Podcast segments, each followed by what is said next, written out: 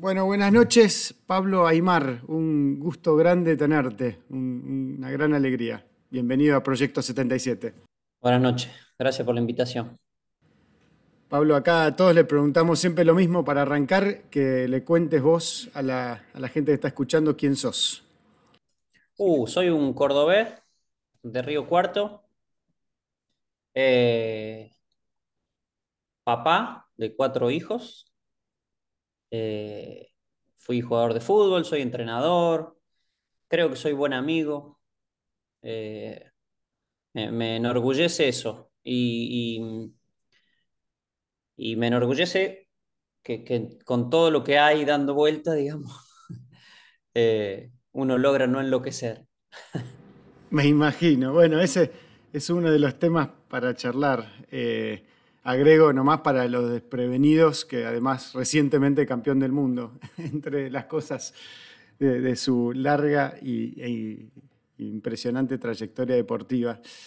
Eh, vos hablabas de, que preferías ser Maradona, eh, ser como Maradona antes que superhéroe, ¿no? Eh, y uno hace poco, cuando, cuando, falleció el Diego, lo compartiste en tus redes. Contá un poquito de eso porque me gustaría entrar a esa parte humana detrás de eso. Cuando éramos chicos, y digo éramos porque fuimos varias generaciones, eh, para, las que Maradona fue eh, alguien no solo admirado, sino como quien aspirábamos a ser. Eh, el, había un dibujo muy bueno que estaban todos los superhéroes dándole la, como que él pasaba caminando. Cuando nosotros éramos chicos, eh, pocos jugaban a ser el hombre araña o el increíble Hulk o Superman, y muchos jugaban a ser Maradona. Es un poco eso lo, que escribí en ese momento. Eh, no, nos regalaban o una pelota o sus botines o su camiseta antes que el traje de Batman. Sí, total. Pero hay, algo muy potente ahí del poder de los mitos, ¿no? Y de los superhéroes y de los que nos inspiran de chicos. Eh, y que el futbolista hoy ocupa un poco ese lugar, ¿no? Todavía al día de hoy, por más que están los, de Marvel, también siguen estando. Eh, y, en eso, ese desafío que planteabas de cómo no enloquecerse, ¿no? ¿Cómo, cómo atravesaste esa fama y esa presión en los distintos momentos, sea cuando eras más chico y saliste campeón del mundo juvenil, o saliste campeón en River, o en Valencia, o en, Portugal, etc. Y ahora incluso eh, como entrenador, ¿cómo, ¿cómo, fue tu relación con esa presión, con esa fama, con ese personaje que, el otro veía en vos? Cuando era chico, no muy buena. Eh, no muy buena, eh, no pasaba nada, pero prefería estar adentro eh, y, no, y no salir o no estar en tantos lugares públicos. Es como que no me llevaba tan bien con eso. Y te daba timidez, digamos, te impactaba me, me incomodaba mucho. Me incomodaba. Eh, y después, con el tiempo, empezás a ver que en, un país como Argentina, eh, jugar al fútbol, jugar en un equipo que, el más grande, uno de los más grandes, eh, y hacerlo bastante bien, es inevitable que después te conozcan. La exposición, y ni siquiera es la exposición de ahora. Ahora que dirijo chicos, le digo, no adelanten esa exposición, no, no la va a llegar. Y tampoco es algo tan, tan maravilloso la exposición. Eh, pero ahora me llevo mucho mejor. recién entrando a mi casa pararon unos chicos, nos sacamos una foto a veces me pongo a charlar con la gente que se acerca porque les pregunto, eh, ¿qué haces con la foto? Y se me, quedan mirando.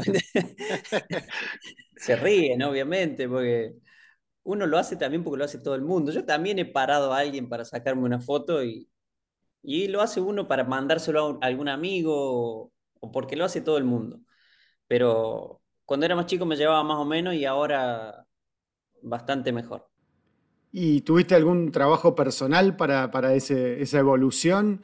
¿En qué herramientas usaste, digamos, eh, para, poder lograr esa, nueva relación con la fama, digamos, con la exposición? Bueno, lo que pasa es que después yo dejé de jugar y eso empezó a mermar un montón.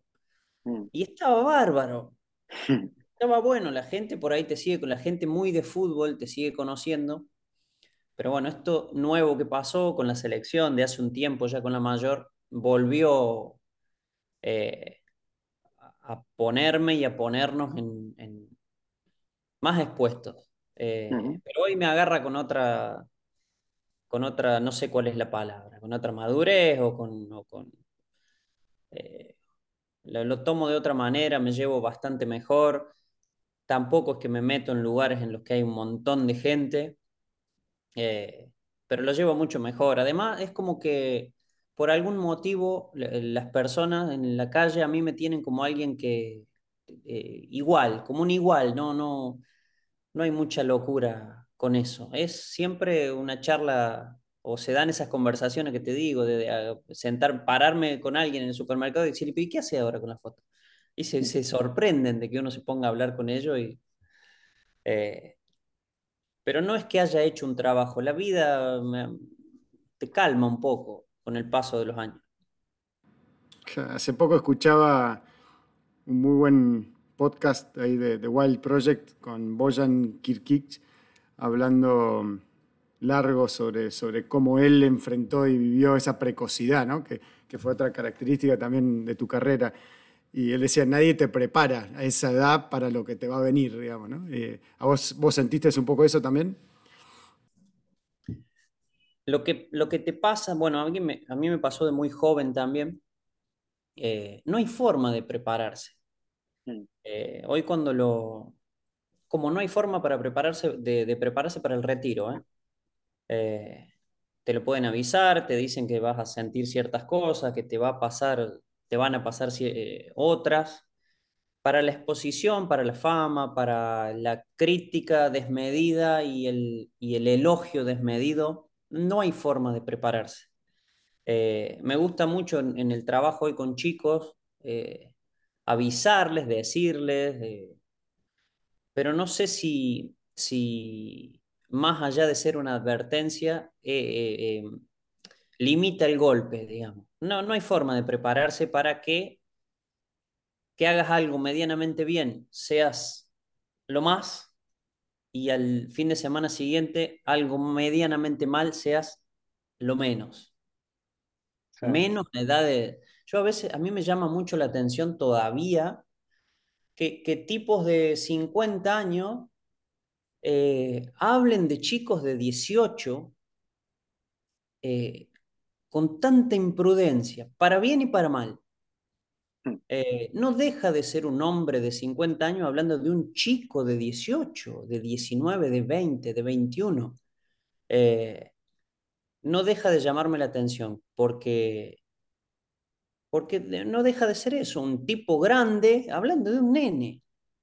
Eh, no, no sé, es, es hablar públicamente debería estar más limitado. Se opina demasiado a veces, sí. es un... Y, hoy, y cuento, una cosa que decía eh, Boyan en, esa charla es eh, como de a poquito en los últimos años se empezó a hablar más del tema salud mental en sí, ¿no? Como que también además de esa presión para el que nada nadie te prepara, había como un tabú además, ¿no? Eh, ¿Sentís que ese tabú sigue estando de hablar de salud mental y de la cuestión emocional?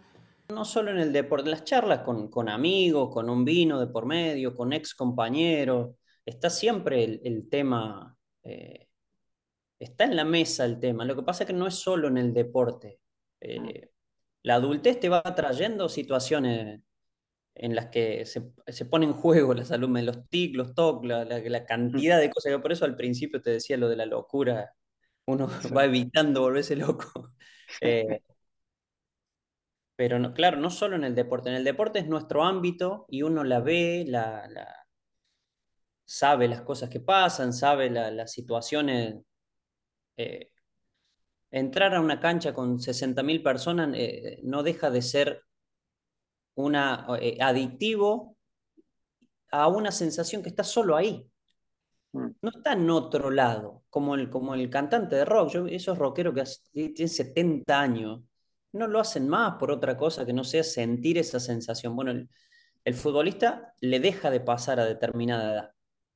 Eh, y hay que prepararse también para eso. Es difícil, eh, no creo que haya una receta, eh, pero con respecto a lo de, la, lo de la salud mental, creo que es a medida que van pasando los años, no solo el, deportista tiene que hablar de esos temas y prepararse, tampoco todos tenemos los medios para sentarnos a hacer una terapia que nos, que nos aliviane un poco esa, esa situación. No, totalmente. Bueno, una de, de las premisas de estas conversaciones que estamos tratando de hacer acá es, es esto de que detrás de todas esas imágenes un poco deshumanizadas en el fondo de, de las distintas figuras públicas, hay seres humanos que tienen probablemente eh, no solo los mismos problemas que los demás, sino también agravado por la presión y por la demanda y por la expectativa y por ese mecanismo adictivo. ¿no? Hay quien dice que, que, que es ese mecanismo adictivo el que te llevó a ese lugar en primer lugar, ¿no? O sea, es como una cosa compulsiva también un poco. Claro, aún Eh, sí, así, ¿eh? aún así, que aún así eh, a, a veces es, eh, a veces es, es despiadada la crítica hacia, hacia alguien que hace algo público. Cantantes, actores, actrices, eh, más con todo lo que hay hoy como para uno expresar su opinión y hacerla pública, eh, más aún desde el anonimato. Eh, Totalmente. ¿Y co- y co- cómo te llevas en- en- a lo largo de tu vida y tu carrera con esa cuestión de- del consumo de información, digamos, de, lo que dicen de vos? Digamos, veías el gráfico de chico a ver qué número te ponía, eh, estabas pendiente de los medios, después con las redes sociales. ¿Cómo fue tu relación con eso? Cuando, no, no, nunca, nunca eh, me puse a, a ver eso. Con eso me resguardé bastante de, En porque, toda tu porque carrera, o sea, no eso fue como una sí, disciplina. sí, no deja de amargar eh, la crítica, la burla, el meme, Mm, eh, más, por más acostumbrado que estés, más expuesto que estés, más años que lleves en alguna posición más o menos expuesta, no, no deja de amargar, es esa la, la, la palabra. Eh, entonces, casi siempre evité eh, ver, escuchar, leer, eh, sobre todo el día después de los partidos. Y más o menos el día después del partido que fuiste un desastre, sabes la que viene. Entonces, lo pones lejos, lo usas para el asado al, al diario. Por ahí el, el día que jugaste mejor, eh, no, no le pasas tan lejos. Eh, pero intenté siempre mantenerme sin leer tanto, sin escuchar, sin, sin ver tanto. Y con el celular eso se complicó porque te llega por tus amigos, digamos, te mandan un WhatsApp, algún familiar, algún pariente, algún, che, mira esto que salió. Vo- Vos sabés que de- después eh, ese grupo de amigos o familiares van entendiendo que no se cuentan esas cosas, mm, porque es, eh, bueno, no sé si le pasará a todo el mundo, cuando viene alguien y te dice, no sabe lo que dijo este de vos, vos te- vos- se te infla la Y vena. sí, obvio. No, no me cuenten, no me digan nada, que no pasa nada, que pasado mañana ya no se habla de esto. sí. Eh, es como que el círculo se va, se va acostumbrando de que, que- que esas cosas no te las tienen que contar. El, un toque del tema del retiro eh, vinculado a esto, ¿no? Pepe Sánchez decía que el deportista es el único humano que muere dos veces, ¿no? Que tiene que... Y, y pensaba en, en una imagen que vos usaste de eh, uno en cada 100 juvenil llega, ¿no? A, a fútbol profesional y demás. Y me imaginaba lo mismo respecto al retiro, ¿no? De, de esos que llegan. ¿Cuántos viste vos que pudieron procesar bien el retiro o cuántos les faltó herramientas? ¿Cuántos pudieron reconvertir? ¿Cómo- cómo- ¿Y cómo fue tu relación con eso? Las dos cosas. Sí, a, a mí lo que me pasa con las veces que he hablado del retiro y lo, lo comparto lo que dijo Pepe Sánchez, no sabía que había dicho eso.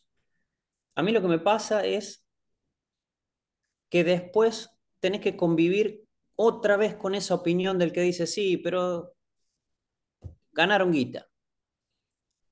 mm, Entonces, y, y al final te va pasando con casi todas las opiniones. Decir, bueno, yo tengo opinión de esto. El tema es que si no tengo ganas de hacerla pública, no tengo ganas de ponerme en boca de alguien que diga, es como que haber ganado plata te, te saca el derecho de decir, mira qué jodido retirarse.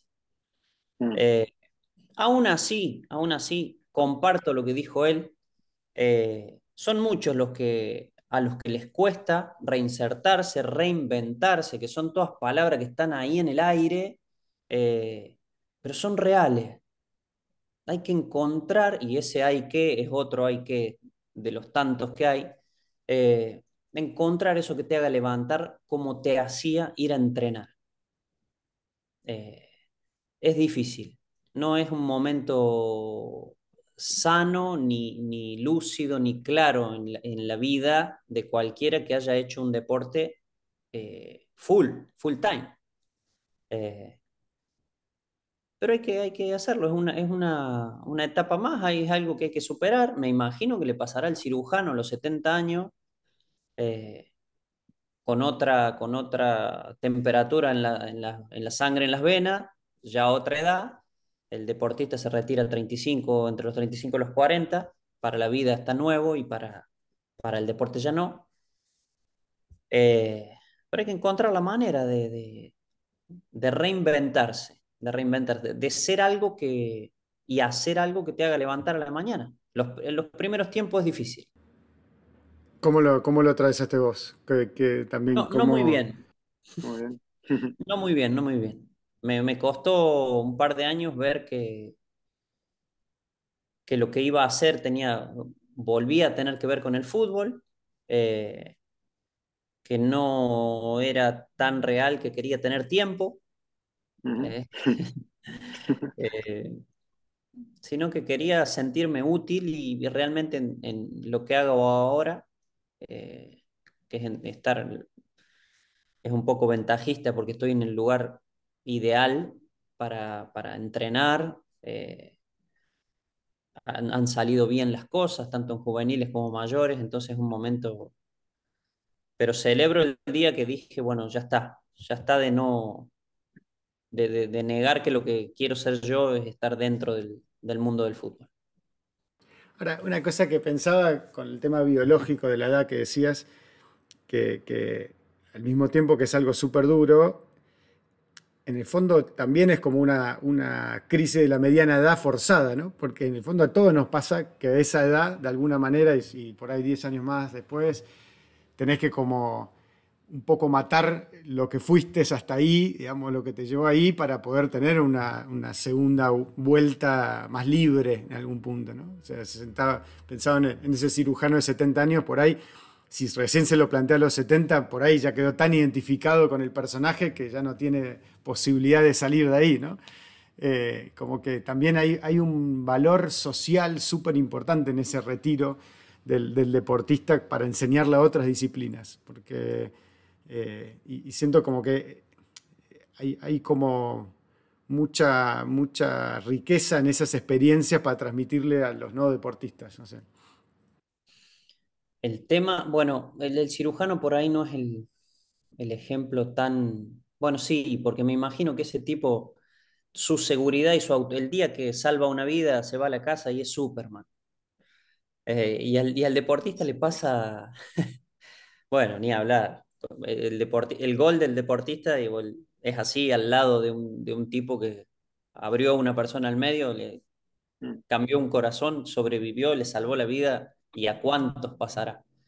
Eh, su autoestima y su seguridad y su él mismo es ese, ese, esa persona.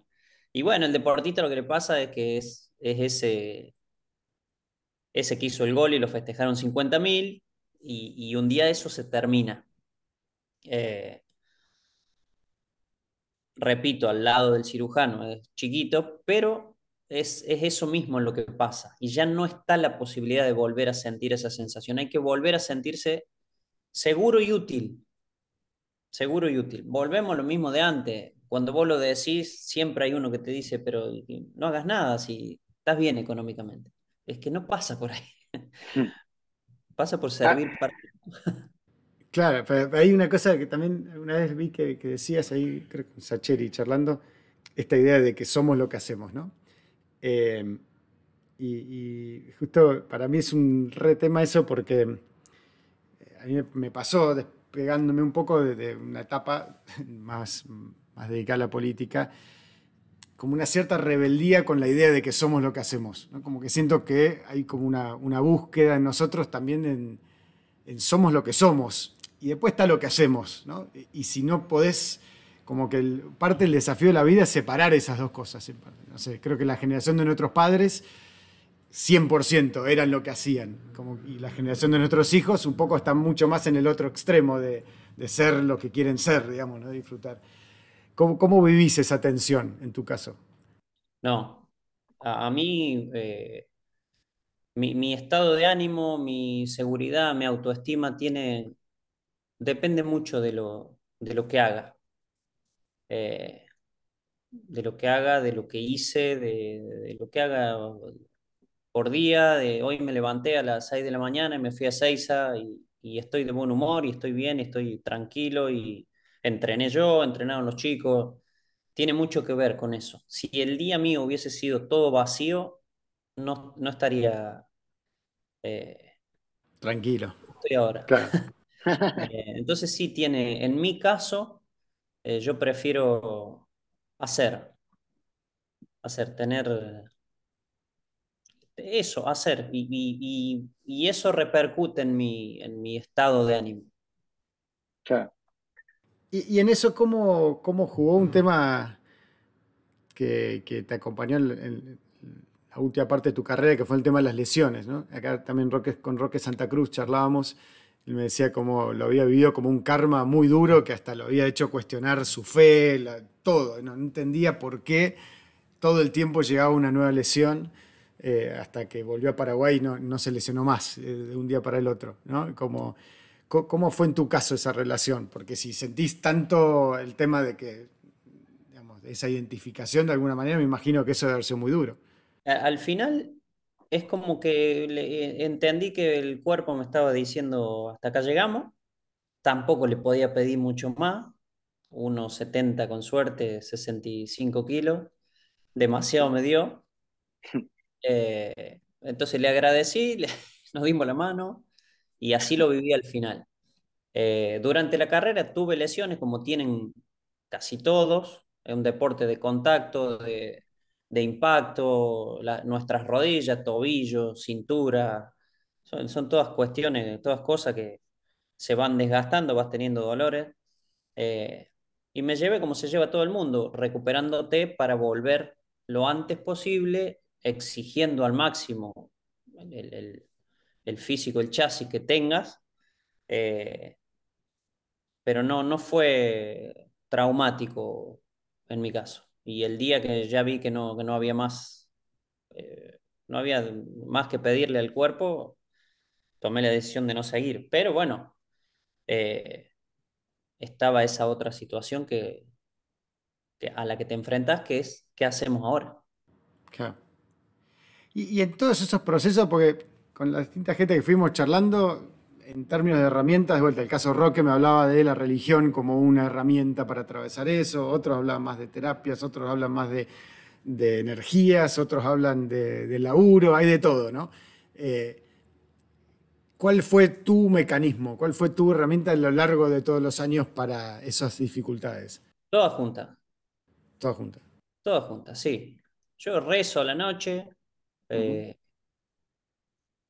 más allá de, rezo sobre todo en, eh, agradeciendo, el, tema de la... Creo mucho en el agradecimiento, creo que el agradecimiento y la felicidad están al lado. Eh, agradezco mucho la salud de, de, mis hijos sobre todo. Todo lo demás creo que se acomoda. Y, mi forma fue un poco de todo. En las energías creo un montón, creo mucho en la intuición. Me considero alguien intuitivo. Eh, por ahí no siempre le di tanta bola a lo que me, parecía que iba a pasar. Con el tiempo me fui amigando con esa energía.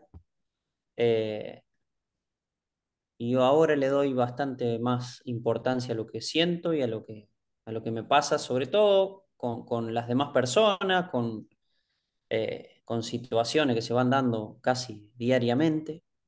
Eh, pero si tengo que decir ¿cuál fue mi, herramienta? Fueron todas, la terapia, la religión, las energías, eh, y sobre todo, mm, que no sé si es una herramienta o no, el, agradecimiento. me, considero una persona agradecida, agradecida de los dos brazos, de las dos piernas, de respirar, de... Hay días que estás mal, hay días que estás... eso, ese tiempo después del, retiro no, no fueron momentos buenos y después un poco te vas abrazando a todas esas cosas, pero sobre todo el decir, bueno, estamos vivos, vamos a darle para adelante porque no, no, no sabemos qué es lo que hizo que estuviésemos hoy acá. Hmm, está bueno. ¿Cuándo pensaste en ser entrenador? ¿Cuándo fue la primera, la primera vez que eso fue tomando cuerpo en vos? Los últimos años de, futbolista tuve un entrenador muy bueno portugués, Jorge Jesús. Y hablábamos de fútbol y él, decía que yo iba a ser entrenador. Y yo le decía que no, que no, que les decía a ustedes se, se vuelven un poco locos y lo único que hacen es pensar en, en fútbol y no sé si son otra cosa. Y charlábamos, un tipo más grande que yo, y él me decía que sí, que le parecía que, que iba a ser entrenador. Cuando dejo de jugar, pasa un tiempo y surge una posibilidad de irme con el Chacho Coudet, de segundo entrenador. Y estaba esa posibilidad, después hubo temas familiares con los que no, que la vida te va presentando. Y, eh, entonces me quedé y surgió lo de las selecciones juveniles, que me pareció increíble empezar ahí. Eh, y si me, me preguntas hoy, fue una decisión maravillosa, que tampoco tengo claro si fue intuición, si fue suerte, si fue energía, si fue no sé lo que fue que... Porque claro, experiencia no teníamos, pero tuvimos la posibilidad y el coraje con Diego Placente, estaba Hermes Decio, que era el coordinador en aquel momento, que, que había ido de la mano de, de Verón. Mm. Eh, y se armó un grupo lindo de, trabajo y le, metimos para adelante y ahí estamos todavía. Pero la, primera semillita creo que fue de, Jorge Jesús los últimos años de carrera en el Benfica de, Portugal. Una, cuestión de, que me intriga mucho, que venimos charlando del tema de la perspectiva, ¿no? Y, uno de los temas de la perspectiva, el tema de los éxitos y los fracasos, ¿no? Como eso muchas veces depende de la escala de lo que se evalúa, ¿no? si se evalúan procesos más largos. Hace poco me contaban un intelectual chino que le preguntaban por la Revolución Francesa qué evaluación hacían y decía, todavía es muy pronto para decir, decía. y me pareció genial para, para entrar dos segundos también en, el tema de, de, los mundiales, ¿no? Y, y sobre todo la, la pregunta de, que me intriga mucho, ¿qué implicó para vos o qué fue el Mundial 2002? Eh, para, no, para no ir a, los éxitos, digamos, primero ir a, lo que fue ese momento. Hace poco veía el video de vuelta de, ese partido con Suecia y todo, todo ese tamaño de, energía y de decepción que se generó. ¿Cómo lo viviste vos? Con mucha tristeza. Eh, los mundiales generan en todos los lugares, en todos los futbolistas que, que van y que no van, porque al final es, van 20, eh, en ese momento iban 23 por equipo de 32 equipos. No sé cuánto da el número, pero poquitos. Todos los que quedan afuera, todos los que lo intentan y no llegan, todos los que tienen una mínima posibilidad, bueno, llegan a jugar un mundial muy poquitos. O sea, eso ya es un, un logro gigante, sobre todo en un país como, sobre todo en un lugar como el nuestro, que hay tantos jugadores de fútbol, tantos buenos, ya es un grandísimo logro. Pero claro, una vez que estás ahí, vos querés ganarlo. Y todo lo que no sea ganarlo en, nosotros, en el inconformista y en el... Es una espina, es un, recuerdo. Y nosotros lo que nos trajimos de ahí fue un recuerdo triste. De hecho, todavía hoy, cuando me acuerdo y cuando eh, comparto trabajo con Diego Placente, estaba, estuvimos los dos, con Fabián Ayala, con Walter, Samuel. Eh, y los recuerdos son tristes, no es otra la palabra.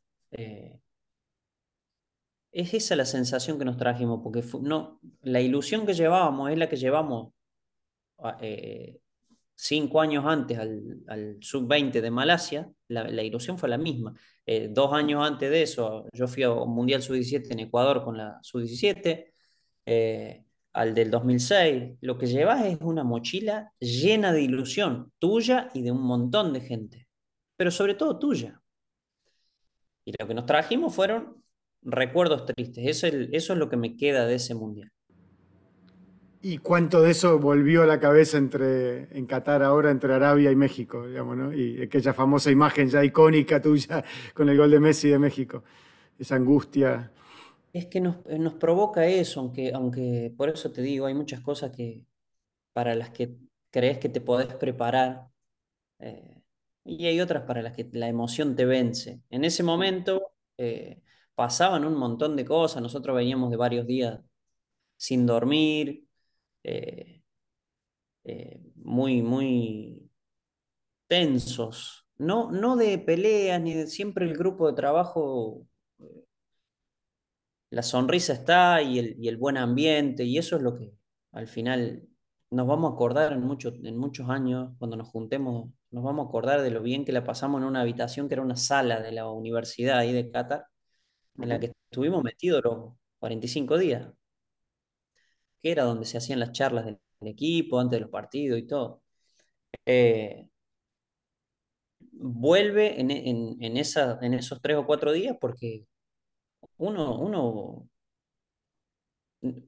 piensa que puede revivir esa, esa tristeza de la que no. Pero bueno, el que no se anime a, arriesgar a volver a vivir eso, no nos hubiésemos metido donde nos metimos. Y, pero claro, hasta el momento del gol era, era, estaba bravo. Y después se suman un montón de cosas. yo tengo un hijo adolescente de 18 años que por ahí, eh, por ahí no, habíamos hablado o hablábamos, la, comunicación con un hijo adolescente no es muy fluida. Lo sé, lo sé. Por lo menos hablábamos un ratito después de los partidos, desde el vestuario. Y cuando, cuando pasó lo de Arabia, le pregunté cómo, andas mal. y bueno, hablamos en esos días y el día, el día del gol ese o el día de ese partido, yo también tenía en la cabeza, decía, bueno, se me, se me termina este ratito de conversación con él también. Eh, fue toda una mezcla, fue toda una mezcla de, de, emociones que al final cuando salen no, la, no las puedes tapar. ¿Y sentís que, que toda la experiencia esta de Qatar tuvo un nivel de energía superior a, otras experiencias que viviste o, similar, Alemania, digamos, a, Japón. Lo que pasa es que esta, esta fue, fue hasta el final. Las, otras, y, en, las demás, eh, lo, que te, lo que te traes es no haber, por eso somos lo que somos, por eso somos tan competitivos y, y por eso nos metemos otra vez en el lío a ver si podemos conseguir esa, sensación que, fue la que finalmente vivimos. Eh,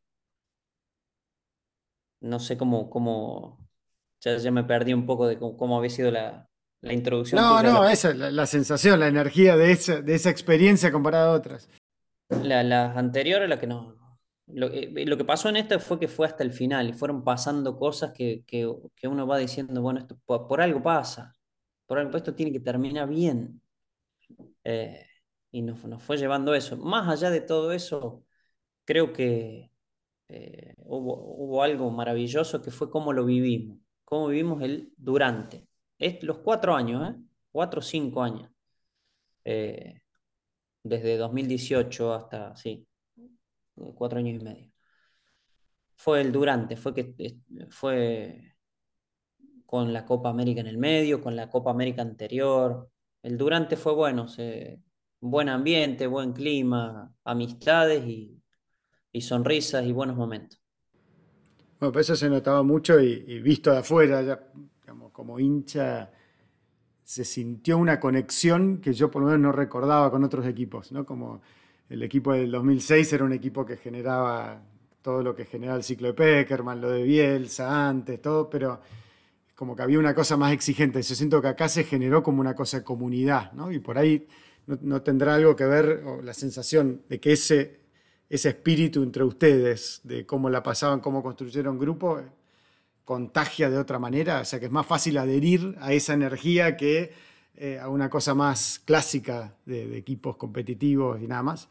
No, no, lo, no lo vamos a saber. Eh, no lo vamos a ver. He jugado, tampoco es eh, determinante eso en el resultado final. Para nada, en fútbol no hay nada que sea determinante. Mm. He jugado en un equipo en que no había muy buen ambiente y ha ganado cosas. He jugado en un equipo que se llevaba maravillosamente bien, grupos espectaculares y después no consigue eh, resultados. Eh, en este caso pasaron esas dos cosas. Em, no sé qué fue lo que, lo que hizo que la gente acompañase de esa manera, pero es de agradecer infinitamente. Porque, y todavía hoy, hoy la, las personas, y a mí me llena de, hasta me emociona cuando te dicen, eh, lo vi con mis hijos, eh, lo vi con mis viejos, lo vi con un amigo que hacía mucho que no me hablaba. Eh, el, fútbol acá finalmente une. y la selección creo que sobre todo.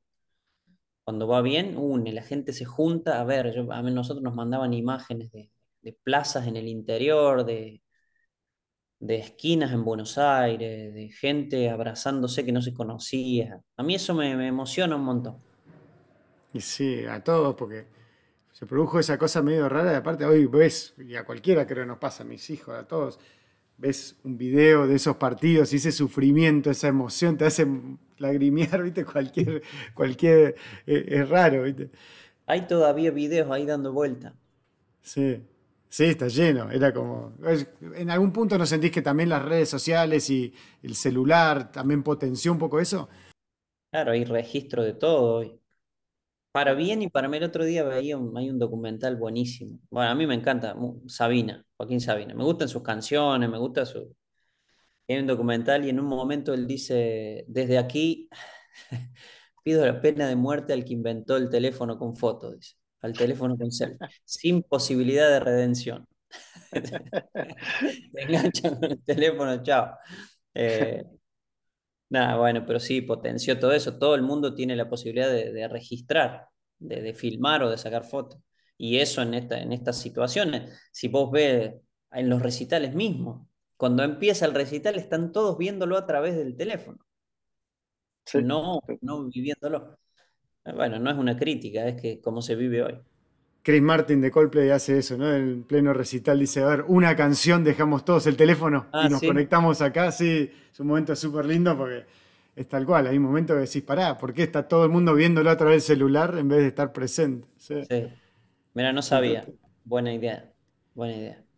Che, ¿y, qué significó en eso eh, el equipo con, con Lionel Scaloni, el primer Lionel, digamos, ¿no? Y con Samuel y con Ayala y con todo, y Placente, ¿cómo, percibieron que ese era un grupo que, que funcionaba de alguna manera? ¿Se, fue armando porque ya venían de amigos de antes? ¿Se fue armando porque los convocaron y, se armó el grupo después? Nosotros nos conocemos desde 96, más o menos, cuando se armó esa sub-20 tan, tan, para nosotros tan espectacular, porque el fútbol a esa edad todavía no tiene, bueno, hoy las sub-20 ya son bastante más profesionales. En aquel momento todavía no. Eh, poquitos jugaban en primera, poquitos estaban expuestos. Entonces esos viajes se disfrutaban eh, más desde el amateurismo y, y nosotros tenemos recuerdos de, todavía hoy cuando nos juntamos, nos reímos de cosas que pasaron en aquel momento. En, en juveniles también está Bernardo Romeo, que era el 9 de aquel equipo. Eh, y el grupo de, de, trabajo entre, entre mayores y, juveniles lo que tiene es, y, eso sí es, que antes dije no hay nada determinante, creo que hay algo determinante, pero no solo en el fútbol, que es la, no quiero decir buena leche, pero eso, no, no hay nadie eh, que no sea eso. Eh, nadie que quiera estar por encima de los demás y es eh, trae resultados eso no no necesariamente pero por lo menos el durante es maravilloso eh, entonces si hay algo que nosotros que en, ese grupo de gente predomina es las buenas intenciones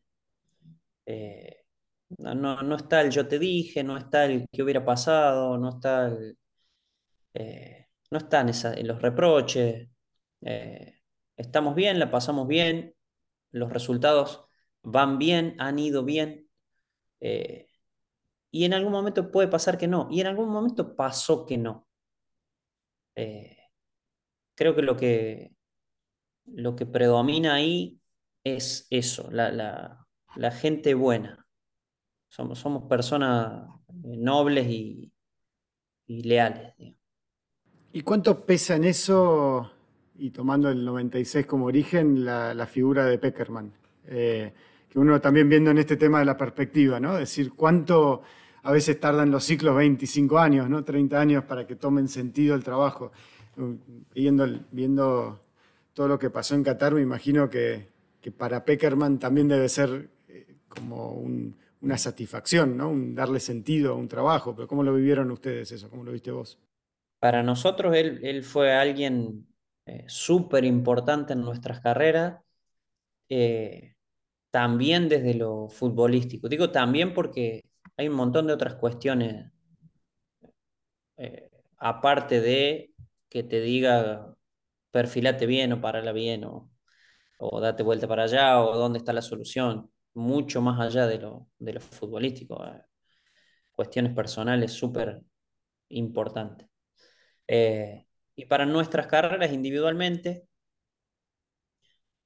fue no solo él, estaba Hugo Tocari, el profe Ortazún, el profe Salorio, todavía está Tucho Villani, que es médico en, en la selección. Fueron gente que, eh, que nos acompañó en una etapa de la vida que es un poco lo que hacemos nosotros hoy con los chicos. Una etapa que es difícil eh, y en la que vos no tenés idea que es difícil. Pues sos un nene. Eh, y nos acompañó sobre todo desde el lugar de, de, las buenas intenciones y de que quería lo mejor para nosotros. de hecho, todos recordamos aquellos momentos eh, sin ni hablar de si terminó en título o no. Nos acordamos un montón de un sub-23 que fuimos a Londrina a jugar un, un preolímpico y quedamos afuera. Hmm. El Dream Team. Cosas que pasaron, que pasaron ahí. Entonces, la figura de él es súper importante para todas esas generaciones, hasta desde que empezó 94, fin del 94, toda esa camada que ganó el primer mundial en realidad es el segundo Mundial Sub-20, el primero fue el de Menotti 79, Maradona, Ramón Díaz. Eh, hasta que dejó el predio 2000, después de la mayor, 2006. Para todas esas generaciones fue súper importante, José. ¿Y cómo, cómo, sentiste el desafío, cómo, cómo sintieron el desafío de, ser entrenadores de Messi también, ¿no? Y, y, en este mundial en particular, con todo lo que estaba en juego, ¿no?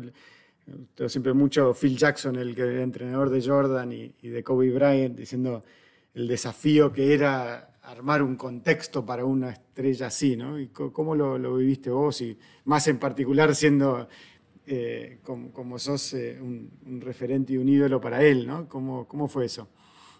Eh, fue maravilloso porque la, palabra que yo, es para... Nosotros nos sacamos el sombrero con, con él. Es, y, sobre todo la palabra humildad.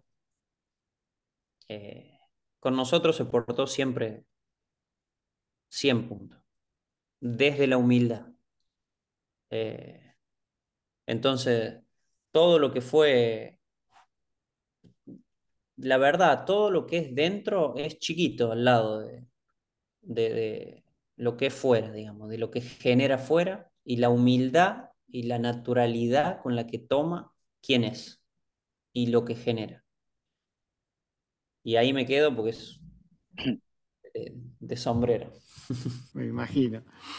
¿Y hubo algún momento en el Mundial donde sentiste, bueno, si se da o no se da, ya está, ya cumplimos hasta acá, fue Holanda, fue Croacia, fue, fue antes de los penales de Francia o no? Hasta el último minuto estaba esa espada de Damocles de sentir que había que traer la copa. En mi caso particular, después de Arabia, tuve algún tema ahí. El fútbol es, tiene un montón de cuestiones y a veces cuando se te da vuelta, se te da vuelta. Cuando empiezan a entrar las que no entraban o cuando empieza a rebotar las que no rebotaban o, o cuando empiezan a, vos lo sentís, son muchos años en, en ese participando del juego este. El juego es como juego hermoso, pero hay veces que se te da vuelta y no la cambias con nada. Y en el momento que pensé, por eso también el Día de México, un poco el alivio de ver o la sensación de ver que no, que no, no había cambiado la... No, no, no había cambiado la suerte, que, que estaban las cosas encarriladas todavía. Eh, si tengo que decir un momento bravo fue ese. Después creo que se fue, se fueron dando un montón de cosas eh, a favor y aún en los partidos en los que dominando el equipo rival empataba o se ponía en partido otra vez. Eh, creo que el, segundo tiempo de la larga con Holanda es fantástico. Y cuando un equipo reacciona así después de un palazo semejante, eh, hay mucha energía para arriba. Después podía pasar otra cosa, porque es fútbol y pueden pasar un montón de cosas. Pero respondiendo a la pregunta, el momento en el que por ahí dudé de que se nos había dado vuelta fue después de Arabia, porque patearon dos veces, porque la energía en ese momento me, hizo dudar un poco. ¿Y qué sentiste cuando, cuando ya está? Se metió el gol Montiel y se, dio la copa. ¿Cuál fue la primera sensación que te dio? Se reían todos, pues yo no, no, cuando los demás corren, yo hago mucha bicicleta, cuando los demás corren, yo no corro porque los gemelos me quedaron más o menos, me desgarro de nada, no juego más al fútbol, salvo me quedo parado por ahí. Y, después de eso salí corriendo, picando para adentro. Y me lo mandaba Diego Placente, que estaba acá, me decía, ¿y los gemelos? Ve que no sentí nada.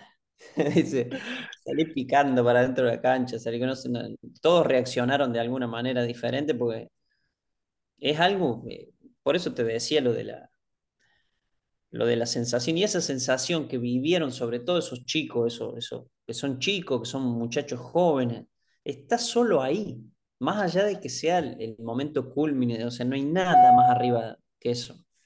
Eh, es como que uno intenta, por más que sea muy difícil, intenta repetir esa sensación. Claro, ¿eso no es un desafío grande para adelante? Porque Sobre todo para los más chicos, ¿no? Pero también... Cuando vienen, no, pero cuando vienen los, chicos, hoy, hoy estuvimos entrenando con los sub-15. Y entonces yo les doy la bienvenida, les hablamos del predio, de la ropa, de la selección. Es, el lugar que uno cuando empieza a jugar al fútbol quiere ir. Entonces yo muchas veces le digo, ustedes están condenados a, a, intentar estar acá, a intentar vivir lo que vivieron estos chicos hace cuatro o cinco meses a intentarlo, a perseguir esa sensación.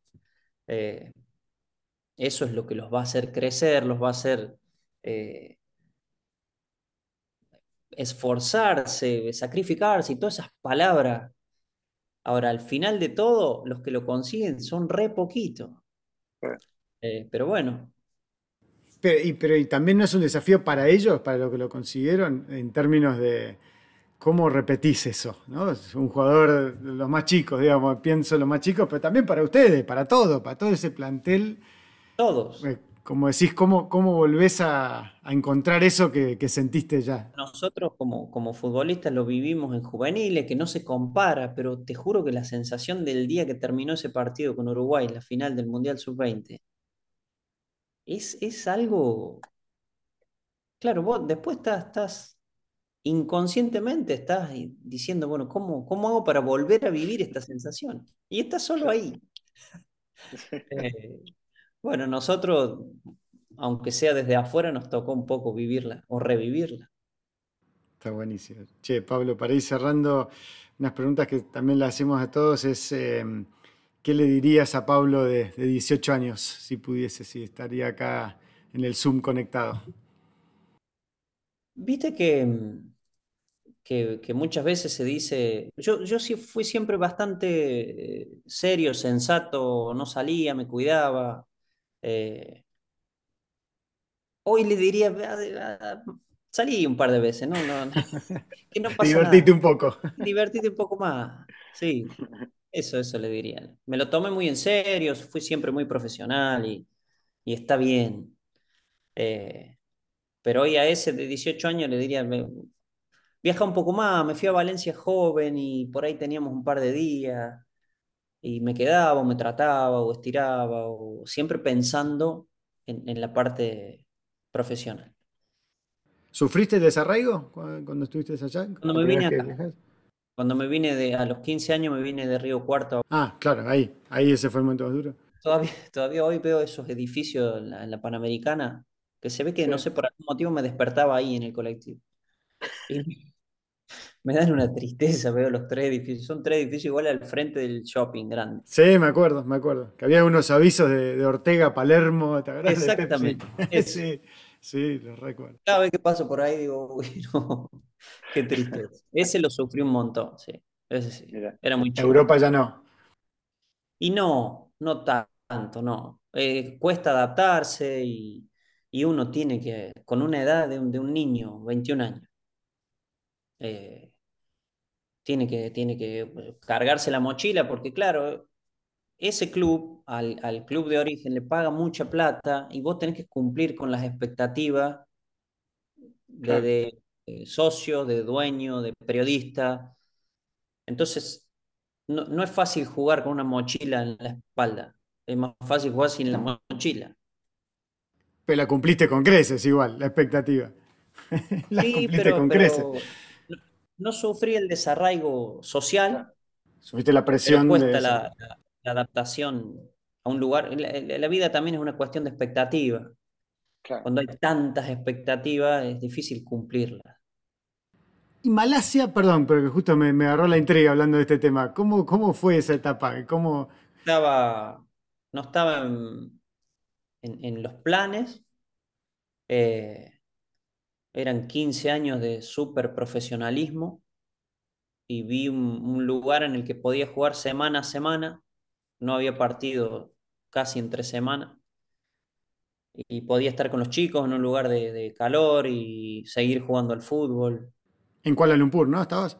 No, estaba ¿No? en el sur de Malasia, en el sultanato de Johor, el que es limítrofe con Singapur. Ah, mirá. Íbamos bastante a Singapur, un lugar raro, Sí. pero... Y Malasia también. Malasia a mí me gustó mucho. Me gustó mucho. Che, y mm, si tuvieses que decir. Ah, una pregunta, perdón, pero me quedó. Ted Lasso. ¿Vos lo, la ves la serie de Ted Lasso? ¿La viste alguna vez? No, no la vi, vi la... Viste que te la... Pero con- decime. No, no, porque pa- para mí me parecía interesante, justo la estaba viendo y lo veo con mi hijo también, que, que le gusta mucho el deporte y demás, y, y es una mirada súper linda sobre el tema del, del deporte, del rol de entrenador, es como un optimista de la vida, y, y nada, me intrigaba tu, tu mirada sobre eso, pero bueno, quedará para otra vez. Dale, ver. che, y, y si tuviese que decir alguien, para ir sí, para cerrar, alguien a quien te gustaría escuchar como parte de esta conversación generacional, alguien de nuestra generación que haya hecho alguna experiencia de liderazgo eh, eh, de, de habla hispana, básicamente. ¿Se te ocurre alguien? ¿Tenés la intriga de alguien? No, pero si me dejas pensar, seguro aparece alguno. Bueno, me avisas cualquier cosa, dale. Dale. Dale, Pablo, perfecto. Me gustó, me mil- gustó la charla. Gracias, a mí también, me gustó mucho. Gracias, gracias en serio por tu ejemplo, gracias por, por tu generosidad y, y por, por lo que testimonias, que, que es mucho, en serio. eh, es súper, súper valioso. Gracias por la Gracias. invitación. Que salga bien después. Gracias, Che. Un placer. Nos vemos. Chao.